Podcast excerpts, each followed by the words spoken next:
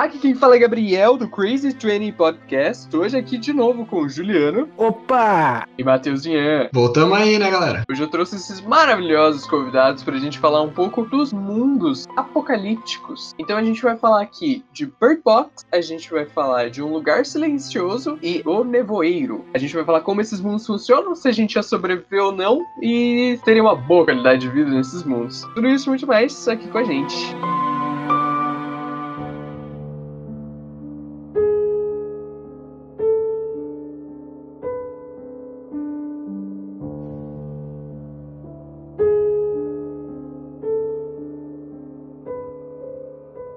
Então, vamos começar por Bird Box. Cara, sendo bem sincero, eu acho que eu ia em dois toques. Sem zoeira mesmo. Eu tenho na minha cabeça que eu ia ficar muito doido. Eu ia, eu ia ser o cara que, tipo, ah, tem a criaturinha lá fora que eu não posso olhar. Eu, de onde? Eu ia pegar assim, abrir a cortininha e dar uma visualizada, sabe? Eu, eu sou muito mongo pra essas coisas. Eu acho que como brasileiros em geral, ou a gente morre no começo ou a gente vive. Porque no começo a galera ia falar, ó, tem um bagulho que você não pode olhar senão você morre. A gente ia ficar, ô, sério mesmo? Deve ser tipo o bagulho da baleia azul, a gente não sabe se é real e a gente brinca com o perigo. Não, é exatamente essa situação. Se alguém chega pra mim e fala, ó, tem um bagulho lá que você não pode olhar, eu, ah, aonde? Eu vou lá e olho. Mas esse bagulho do Bird Box é muito maneiro, porque quando você tá assistindo o filme, os bichos não chegam de uma vez. Primeiro é uma lenda que tá acontecendo num lugar lá tipo, no interior, e daí vai crescendo essa parada. Isso que é maneiro no filme, por causa que, tipo, é que nem quando chegou o coronavírus, sabe? Que você falou. Eu ia "Ah, falar isso agora, é muito Corona Feelings.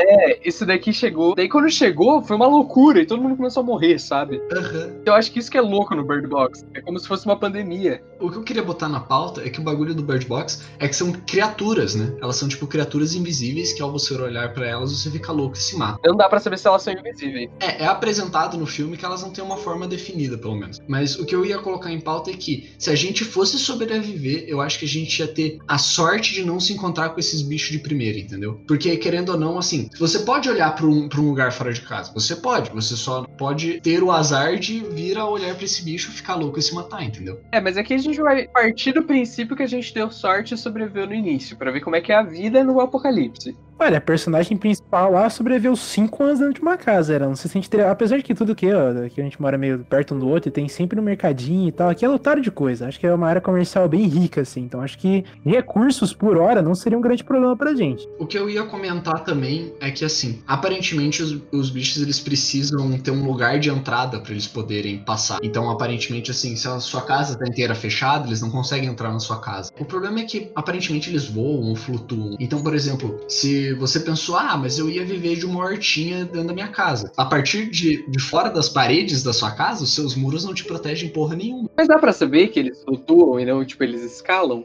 É porque meio que as únicas ilustrações que nós temos no filme, que são apresentadas no filme, é lá pelo aquele cara que a, a outra mulher grávida que chega na casa deixa entrar, né? É que eu esqueço que vocês é, assistiram o filme, eu li o livro. Então no livro eles não têm uma forma, sacou? Então pra mim eles, eu realmente não faço nem ideia de como que são os bichos. Foi dito pelo diretor que o- os bichos eles iam ser tipo umas névoas, assim, com uma cara que é tipo um bebê, assim. Talvez cada pessoa vê o bicho de forma diferente. E a personagem principal iria ver com uma, uma- um rosto de um bebê, né? Por causa de todos os traumas que ela tem com os filhos e tal. Mas a questão é que eles não acabaram não usando porque a, a atriz que faz a personagem principal não conseguia parar de rir do monstro. Não, não tem como, né? Eu tô vendo a imagem dele aqui agora e parece o primeiro caso de esfoliose facial. Não tem como você levar um monte desse a sério.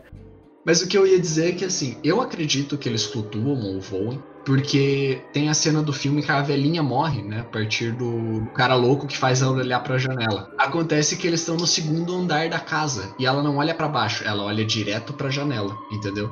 A questão naquela hora, ela é obrigada por uma da um maluco lá, que é- tem uma, uma pequena porção da população que quando olha pro bicho, em vez de querer se matar, fica maluco, que é obrigar todo mundo a olhar pro bicho. A senhora em si, ela não olhou pra janela, ela foi obrigada por um, uma galera dessa que ficou maluca, que acabou entrando na casa por causa daquela garota, a outra gestante que tava lá junto com a Sandra Bullock, que é, o cara tava malucão. E é isso aí mesmo. Tem a galera aí que tem essa pequena porcentagem de psicopatas que ficam doidos quando olham pra aquilo. Felizes, né? Algo muito bizarro. Vamos voltar pra ideia principal do programa, que é, será que a gente ia sobreviver a isso? Cara, eu acho que dá. Eu também acho que os mundos que a gente vai falar hoje, esse é o que eu acho que eu sobreviveria mais tempo. Sim, porque assim, tem pessoas que, que vivem as suas vidas sem ter a visão. Então é uma questão de você aprender a lidar com isso, entende? Eu acho, pra mim, a visão é o sentido que eu mais gosto. Eu gosto de olhar as coisas, eu gosto de apreciar as coisas. Então eu acho que eu ia entrar numa depressão muito hard se eu não pudesse ver as coisas, apreciar as coisas. Então, principalmente porque eu gosto mais de ambientes verdes, né? E como você ia ter que ficar enfornado dentro de casa, eu acho que ia ser bem triste. Mas eu acho que assim, se eu conseguisse passar por essa por esse problema, eu acho que dava para sobreviver. Eu acho que é tudo uma questão de, de readaptação, né, cara? Porque eu acho que como a gente tá vivendo agora no período de quarentena e tal, todo mundo em casa, é meio que você já tá basicamente é, adentrando num conceito bem minimalista do que seria viver em Bird Box. A única diferença é que você não precisa ficar é, preocupado para onde você tá olhando. Mas falando bem sério, cara, é, a gente mora aqui todo mundo meio perto e tal, mas como foi dito aí anteriormente, o isolamento é o ideal nesses momentos, entendeu? Essa parada de você não. Cara, isso é verdade, né? Eu acho que a visão também é um, é um dos sentidos que eu mais gosto, obviamente, porque eu acho que é um dos primordiais pra raça apesar de ter pessoas com suas limitações. Mas eu ia ficar muito, mas muito chateado mesmo de poder, sei lá, apreciar a paisagem, olhar pro sol, olhar pro céu, que é o que eu mais tenho feito nessa quarentena. E ia ser punk, cara. Mas é meio bizarro, né? Você pensar, eu acho que é, chega a ser até agonizante. Você saber que tem um perigo lá fora, mas você não pode ver ele. Sim, e é engraçado você pensar nisso também, porque esses monstros eles não te atacam. Tipo, eles só esperam você olhar para eles. Então, tipo, pode ser que tenha um monstro do seu lado enquanto você tá andando na rua, sabe? Ele esteja ali te seguindo. E essa ideia é muito perturbadora, sabe? Tipo, te deixa muito paranoico. Eu acho que se eu vivesse num mundo assim, eu seria 24 horas de paranoia, assim. Eu tô deitado na minha cama olhando para cima, eu posso falar assim, puta, pode ter um bicho do meu lado aqui, eu nunca vou saber. Eu ainda acho que de todos os perigos desse mundo, os caras que ficam enlouquecidos, eles são o pior deles. Porque assim, se existisse só os bichos, ok, você pode se readaptar a uma vida sem ver. Mas as pessoas loucas, elas podem entrar em contato com você, entende? Que eu quero dizer? Elas podem tirar as faixas dos seus olhos, elas podem te forçar a, a abrir os olhos, elas podem elas mesmas te matar entende? Por mais que pelo que foi mostrado, é mais pra, prazeroso para elas que você veja os bichos e se matem. É porque apesar de tudo isso, a gente tem que ir no mercado. Tem uma cena no livro que é bem legal, que eu não sei se tem no filme, mas que é a irmã da Sandra Bullock, que não é Sandra Bullock, esqueci o nome dela, mas a irmã dela se matou. E dela tá na casa com o cadáver da irmã dela e ela tem que ir para outra casa, que é o lugar que eles estão aceitando pessoas, só que ela não pode ver. Então ela, tipo, vai dirigindo de carro olhando de canto, assim, vendo muito pouco. Imagina, tipo, é que nem a gente falou, a gente mora todo mundo meio aqui perto. E daí, tipo, não tem mais comida no mercado. O que a gente ia fazer, velho? Tipo, como é que a gente ia andar pelo mundo, sabe? Como é que a gente ia se deslocar para outro lugar? É muito louco de se pensar. A gente percebe aí no filme, não sei se. Acho que com certeza isso deve ter sido descrito no livro, obviamente, que eles dependem muito do GPS, né, cara? A parada que Aqui no Brasil a gente ia se fuder com certeza, né? Porque ninguém, ninguém aqui é riquinho, ninguém tem porra de GPS sensorial. Aliás, outro pro problema que eu ia apontar é que normalmente a garagem aqui, né, das nossas casas, elas não é ligada à casa, né? Não tem como a gente entrar em contato com a nossa garagem direto da casa. A gente tem que sair da nossa casa e ir até a garagem para pegar o carro. Então acho que ali a gente teria um perigo a mais para pegar o carro, para daí poder sair. Fora que, como o Gabriel disse, essa parada de você sentir que tem alguém te observando também me deixa completamente paranoico. Porque eu não sei vocês, acho que todo mundo já teve essa experiência na vida. Você tá sabe, de, olho, de olhos fechados por algum momento andando por aí, andando pela sua casa. Aí a sua mãe ou seu pai passa do seu lado e dá um puta calafrio assim no braço. Então, imagina você conviver com isso 24 horas por dia. Quer dizer, não 24, porque eu acho que a maioria do tempo seria no isolamento. Mas quando você fosse pegar recursos, daí você vai sozinho e sente uma presença em volta de você ou do seu lado. Cara, isso ia ser surreal, tá ligado? É. Eu com certeza enlouqueceria sem olhar para os monstros, mas eu ia ficar louco, tipo, por mim mesmo, sabe? Tipo, de paranoia. Outra coisa que também não é nos apresentado, então não, não tem como a gente saber como funciona muito bem, é como os monstros eles encontram a gente, né? Os seres humanos. Será que eles seguem o som? Será que eles eles ficam rondando mesmo? Eles tentam procurar? Será que eles farejam ou será que eles só têm um sexto sentido que fazem com que eles cheguem até nós? Ele questiona isso no livro, por causa que tem uma parte que eu também não sei se tem no filme, mas eles colocam um cara numa cadeira e eles colocam ele assistindo a câmera do lado de fora para saber se funciona. E daí, tipo, tem um questionamento do livro que ele fala assim: Cara, ele não ficou muito tempo olhando pela câmera. Nesse pouco tempo que ele ficou olhando, ele já viu o monstro passando. Então, quantos desses bichos tem lá fora? Isso, isso é bizarro de pensar. Tipo, quantos bichos desses tem lá fora? E, e essa frase ficou recuando na minha mente, tipo, caralho, deve ser bizarro. É, deve ser uma sensação meio a Quiet Place, né? Você não sabe quantos tem, mas sabe que são muitos, né?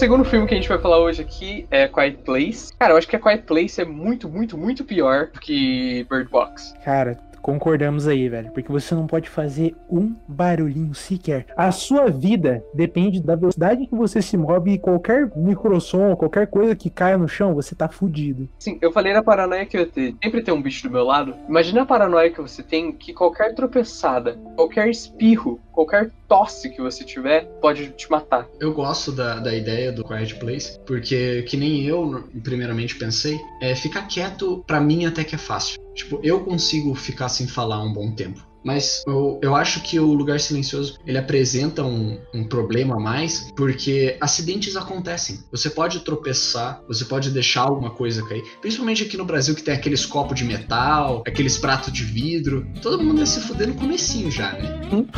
Eu tenho rinite, eu ia morrer muito fácil. Mas, cara, uma coisa que eu sempre fiquei me questionando enquanto eu tava assistindo o filme, no lugar onde eles ali estão sobrevivendo, é uma área super rural e tal, uma área meio afastada que tem um clima relativamente bom, é um clima legal. Tipo, tem os seus dias de sol, mas eu não vi chover naquele lugar.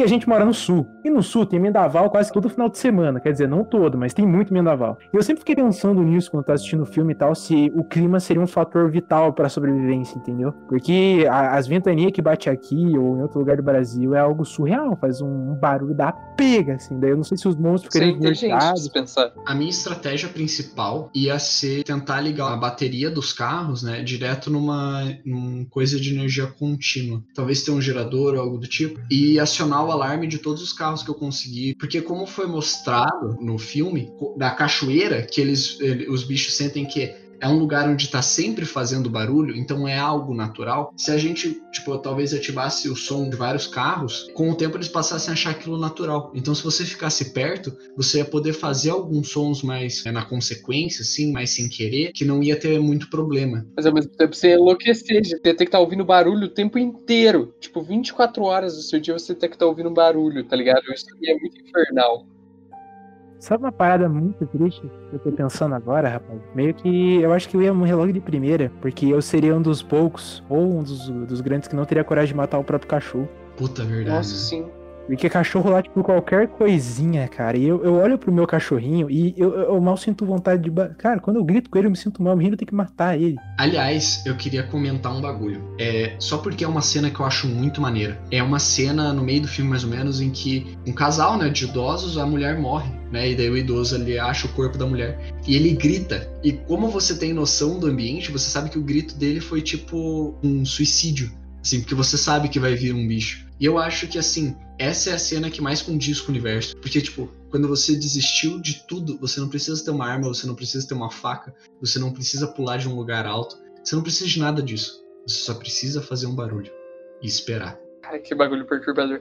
Isso também, essa pausa é muito, muito desgraçada, por causa que imagina, você gritou, mas eles não, eles não se teleportam até você. Então você fala, puta que pariu, puta que pariu, puta que pariu, agora fudeu, eu tô fudido. Imagina essa sensação. Eu acho que é muito mais agonizante saber que a sua morte tá chegando do que você tirar ela você mesmo, entendeu? Tipo, ali automaticamente com uma arma ou com uma faca. Eu acho que para mim deve ser a mesma sensação de estar em queda livre. Tipo, você se arrependeu, mas não tem o que fazer. Uhum. Mas assim, agora que o Juliano levantou a questão do doguinho, eu acho que a gente ia tudo morrer nos primeiros dias mesmo. Não tem muito o que fazer, não. Lá eles têm um, uma criança, né? Inclusive, parabéns por ter conseguido engravidar, filha da puta. Mas enfim, lá eles têm um bebê recém-nascido e eles fazem toda uma gambiarra tal, que é mostrado no segundo filme com oxigênio, talvez até com meio com doping, porque eu não cheguei a ver o segundo filme. E eu acho que, cara, não ia dar, de verdade, porque a gente aqui tem um carinho muito grande pelos nossos bichinhos. Qualquer um, né? Tem um carinho muito grande pelos seus bichinhos. E mesmo que você tenha que botar essa, aquela parada de a sobrevivência do mais forte, eu não ia conseguir olhar pro meu cachorro que eu cuido desde os dois meses de vida e falar, não, sinto muito, amigo, agora chegou o seu fim. Se eu não me engano, tem uma coleira de cachorro que faz com que ele não lata. Não, ele faz barulho de qualquer jeito. Sim, de qualquer jeito ele faz barulho.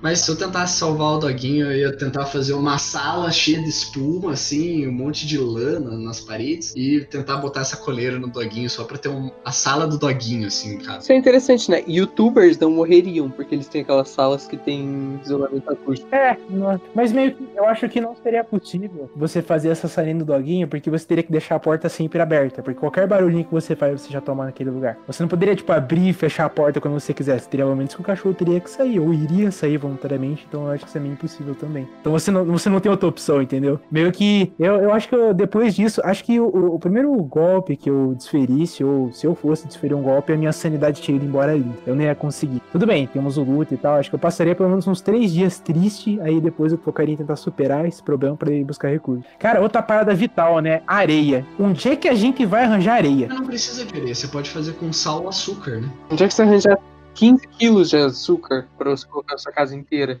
Fora que, tipo assim, aqui na minha casa, na subida, tem um, um marzinho de pedra, né? Não sei se vocês já vieram aqui várias vezes, né? Então, cara, não dá.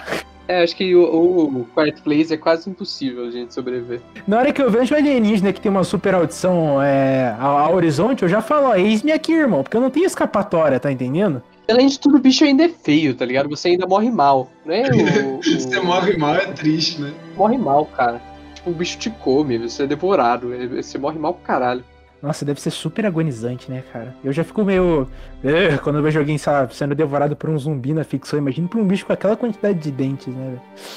Outra coisa que eu não lembro é o quão fortes os bichos são. Porque eu fiquei pensando assim, você tem uma casa fodona assim, será que os bichos iam conseguir entrar? Então, eles conseguem tombar um carro com facilidade. Um carro não, né? Uma caminhonete com facilidade. E a questão é a quantidade também. Digamos que um bicho não consiga, tipo, destruir um- uma casa muito forte. Mas aí, tipo, se você faz barulho todo dia, eventualmente eles vão conseguir, tipo, corroer, destruir alguma coisa ali, sabe? Sim, né? Porque eles meio que vêm em bando. Foi mostrar no final quando o barulho é muito alto, começa a vir um, dois, três, quatro, e daí vai aumentando, né? Isso é muito do mal também, porque eles têm uma espécie de. É como se eles fossem formigas, né? Se uma não consegue, vem mais uma, e mais uma, e mais uma, e mais uma, e mais uma, até conseguirem. Cara, é, é tenso demais, assim. Que tem que analisar muita coisa, entendeu? Se fosse colocar no, no papel mesmo, eu acho que eu não sobreviveria uma semana direito, assim. Porque eu sou muito atrapalhado. Nossa, eu, não- eu morreria no primeiro dia. E eu tenho rinite. Como que eu ia sobreviver? No primeiro espirro eu morro. E fora gato. Tipo, a minha gata pula nas coisas. Tem o modo maluquinha dela que ela começa a correr nas coisas. É impossível você sobreviver num mundo desse. Eu não teria essa moral. E essa que é a parada, é super do nada, né, velho? Então não tem como, tipo, olha, ok, agora eu sei que tem bichos lá fora, agora ou terei que sacrificar meus animais ou salvar minha família. Porque no momento que você tá, sei lá, isso é muito, é, isso é mais é, assustador ainda, porque eu acho que o Brasil inteiro pro saco em um minuto. Porque você tá, tipo, lá fazendo suas edições do podcast, ou editando seus vídeos, fazendo seus jobs, conversando com o pessoal, aí do nada um alien estoura tua janela e te devora. Acabou, você não tem o que fazer, você não sabe quando isso acontece. Independente do barulho que passa, do quão ensurdecedor seja um grito aleatoriamente, porque a gente hum, vive num, num país muito perigoso. Então uma gritaria no Rio de Janeiro é um fim de semana. E até você descobrir que é o som que chama eles. É, exatamente. Isso também é outra garantia. A gente pode viver um mundo de, sei lá, apocalipse extraterrestre, mas podem ser criaturas similares, mas você não tem certeza de que aquilo é realmente o que você está pensando. Não tem uma preparação para aquilo. Não importa o quanto você seja ficcionado pela ficção, você não vai ser, sei lá, um survival fodástico, não vai ser o Chuck Norris da sua cidade, do seu país, da sua casa, do seu bairro, whatever. Outra coisa que eu ia colocar em pauta, né? Que a gente lidou bastante com o fato de que a gente ia ficar maluco e depressão, né? No, na, na Bird Box por causa da visão, né? No, lugar silencioso eu tava pensando agora, cara, você não pode dar risada. Você não pode ouvir música. Cara, mas eu acho que é- isso representa qualquer tipo de mundo apocalíptico. É- Você vê isso em qualquer série ou qualquer filme. Você não tá em um mundo onde você não tem tempo pra sentir emoções. Ou você sobrevive ou você morre, filho. Tanto que toda vez que rola uma morte muito marcante, seja, vou citar aqui The Walking Dead, que é uma série que eu- por qual eu sou apaixonado. Teve várias mortes muito marcantes e muito tristes de vários personagens muito queridos. E quando aquilo rola, você vê a, a expressão dos personagens naquele exato momento e você percebe que, cara, não dá. Você não tem tempo de sentir luto, você não tem tempo de chorar, você não tem tempo de sentir qualquer coisa. Porque no momento que você vacilar, um zumbi te devora. É o que eu tava falando, a paranoia, porra da paranoia. Imagina, tipo, às vezes você nem fez um barulho grande o suficiente pra chamar bicho nenhum. Mas às vezes você só deu uma deslizadinha e fica, puta que pariu, puta que pariu, eu vou morrer, agora chegou minha hora. Eu fiz barulho, eu fui burro, eu vou matar toda a minha família. E você fica nessa paranoia 24 horas, cara. Imagina, não dá pra sobreviver no mundo dele. Cara, imagine um degrau que range, é, uma escorregada, uma pedra que você pisa em falso. Nossa. É quase, senhora. eu acho que assim, é um pouco pior do que a sensação de você estar fazendo uma lição atrasada de noite, e você, você faz um barulho e você fica tipo. Cara, outra parada. Móvel instalando de madrugada. Já era. Geladeira, teu fim. Tem que ter tudo uns bagulho inox, assim, uns bagulho de alumínio, tá ligado? Pra não ficar instalando. Uma geladeira pode te matar, brother. Uma geladeira. Olha que, que você morreu com uma Electrolux? É, exatamente. Não, comprei uma Panasonic no final de semana passada e bateu esse apocalipse e tamo aí, né? Eis-me aqui, velho. é muito nonsense, né, cara? O cara chega no céu, mó cabisbaixo, tá ligado? Tipo, porra, cara, acabei de é, terminar de pagar as parcelas da geladeira, olha o que ela me faz, tá ligado? Imagina que as pessoas que realmente sobreviveriam a isso são as pessoas que estão em estado vegetativo no hospital. Porque eles estão parados lá, não faz porra Eles iam morrer uma hora também, cara. Só que ia demorar mais, por causa que não ia ter ninguém pra alimentar. Eles não iam ter como comer. Sim. Mas eu acho que do jeito que a gente é, assim, eu acho que eles iam ser os que mais sobreviveriam, por mais que eles sobreviveriam, tipo, oito dias, sabe? Mas, foda, Acho- imagina se, ó, você tá. Só, o cara tá com estado vegetativo. Daí o bicho entra na sala, ele só olha e morre. Não tem o que fazer também. Mas o bicho não enxerga. Não, por causa que o cara. bicho provavelmente não ia atacar. Exatamente. O bicho não ia atacar ele. O bicho não ia atacar o cara. Será que ele não tem, sei lá, uma. Ele não tem que nem a gente essa parada de. é, sinto alguém próximo Não, ali. não, ele só, ele só ouve mesmo. É, Eu, eu ouvi os diretores falando sobre algo assim, que eles realmente não têm olhos, por isso que. Porque o mundo deles era uma escuridão enorme, daí eles não têm olhos e por isso que eles ouvem muito bem. Não, entendo. Eu eu achei que eles tinham, será algum. Algum conceito sensorial, alguma parada assim, que eles conseguissem sentir coisas próximas a ele, como carros ou objetos próximos. Eu não sei, agora é uma boa questão, porque eu não lembro se eles saem, tipo, atropelando tudo pela frente ou se eles desviam dos carros, essas coisas, sabe? Você tem aquela cena nos trailers do segundo filme, que eles destruindo tudo, mas é porque tudo faz barulho, mas depois você não vê nada tão, tipo, olha só, ele desviou de tudo aquilo. É, e também traz aquele questionamento. Se você faz um puta barulho e daí você só deita e finge que tá morto, ele vai te atacar? Depende. Se- É essa que é a parada. A gente sabe que a audição deles é muito potente, mas não sabe quanto e nem se eles estão se, essa- se eles estão mais próximos de você, essa audição dá um upgrade. Porque imagina se eles conseguem escutar os seus órgãos funcionando. É, porque isso que eu ia falar, às vezes eles, eles te escutam respirando, e daí eu acho que mesmo fazer isso não funcionaria. Então a teoria de que o vegetativo morreria faz sentido, porque ele ainda tá respirando, então ele ainda tá fazendo barulho. É, talvez. Se chegassem muito perto dele, talvez. Porque o órgão faz barulho, cara. A gente só não escuta, mas o órgão faz barulho. Cara, a gente não tem, não tem escapatória. Acabou a raça humana. Acabou, filho. Se você for levar tudo ao pé da letra, tipo, não, os per- eles são muito fodas e é isso aí, porque tem vários momentos lá que é, tipo, roteiro. Apesar de ser um filme muito legal, você percebe ali, é meio que eles falam que a audição deles é muito foda, mas tem momentos ali que eles fazem um mini barulho, até andando na areia mesmo, em algum momento, e os bichos aparentemente não, não reconhecem. Então, talvez aqui a gente esteja dando um buff gigantesco nos monstros, talvez estamos. Porém, na minha concepção, acho que essa é a visão correta da situação. Porque literalmente tudo faz barulho. Você faz barulho, os móveis fazem barulho, a sua casa faz barulho, qualquer coisa que você faça faz barulho. Então você ia se fuder de qualquer jeito. O único jeito mesmo é mostrado no filme que é você morar do lado de uma cachoeira e, e rezar. Só isso. É, exatamente. Você tem que uma. Se você não tem um riacho, aqui a gente já se fudeu, né? Estamos aqui concordando que a gente já se fudeu. Porque a gente mora numa cidade.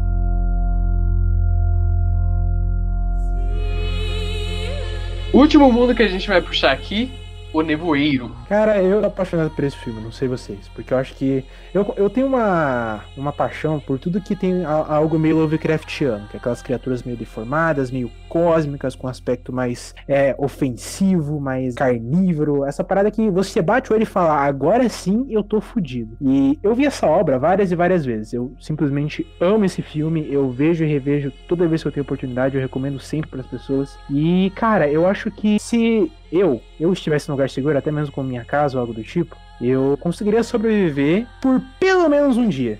Pelo menos. Sabendo tudo que eu sei, mas se eu fosse um cara muito leigo, eu acho que eu também ia morrer rápido demais.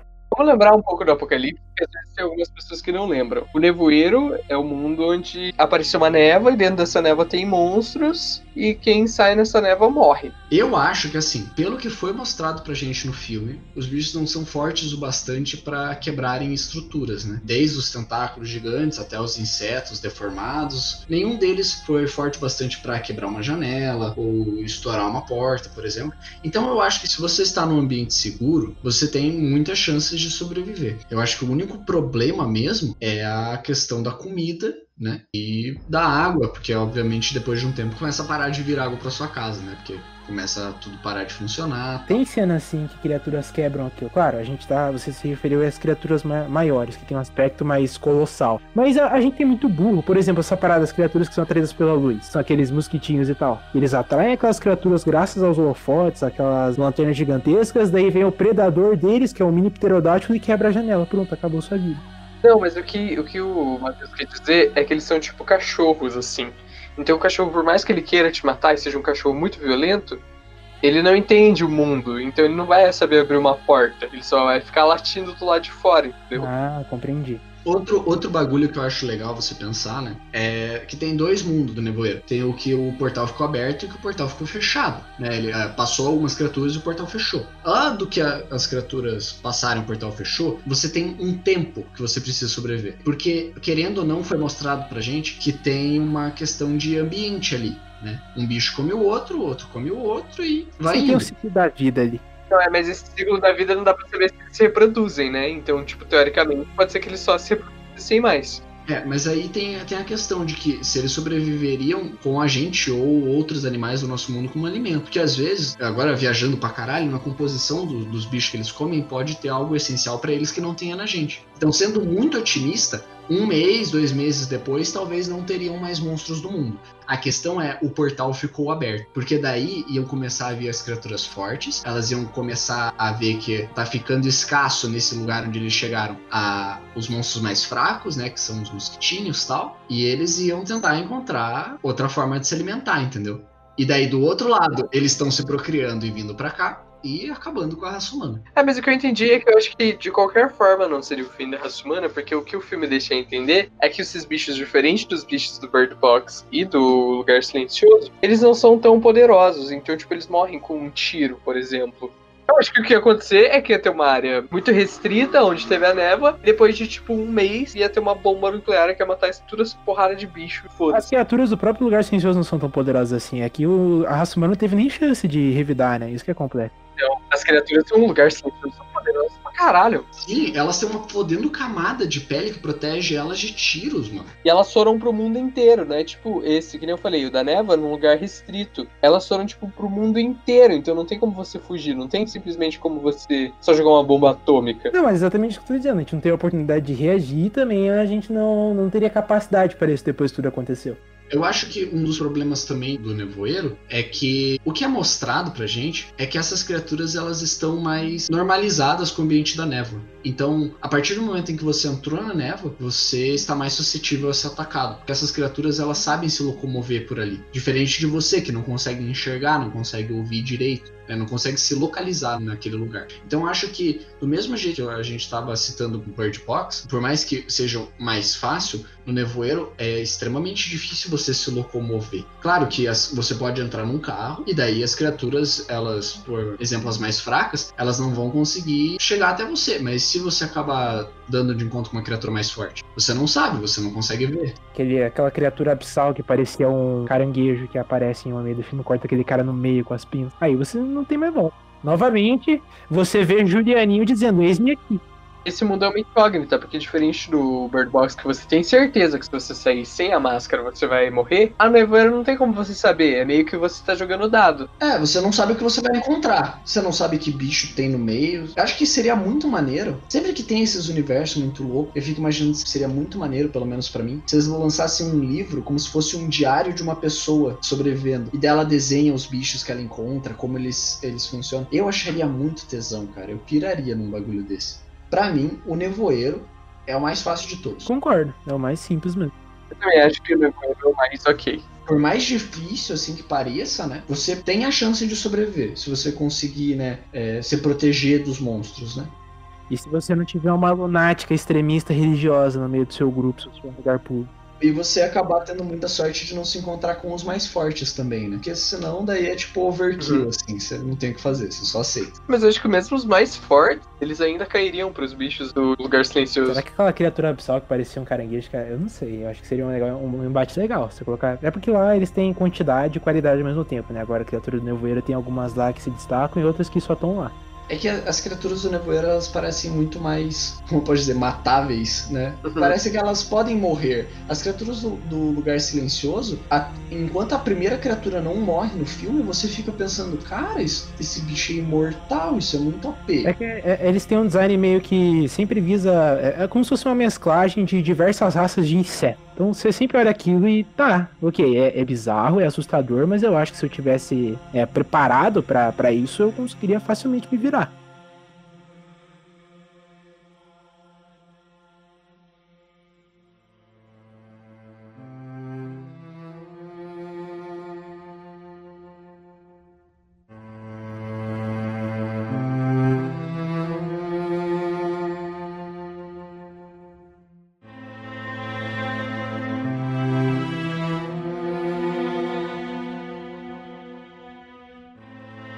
Ok, galera, eu acho que foi isso por hoje.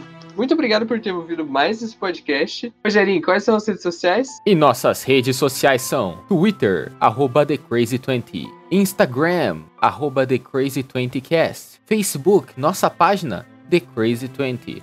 Por favor, nos sigam, estamos desesperados. Ok. Gente, de novo, muito obrigado por ter ouvido e até mais. Até mais, valeu, falou!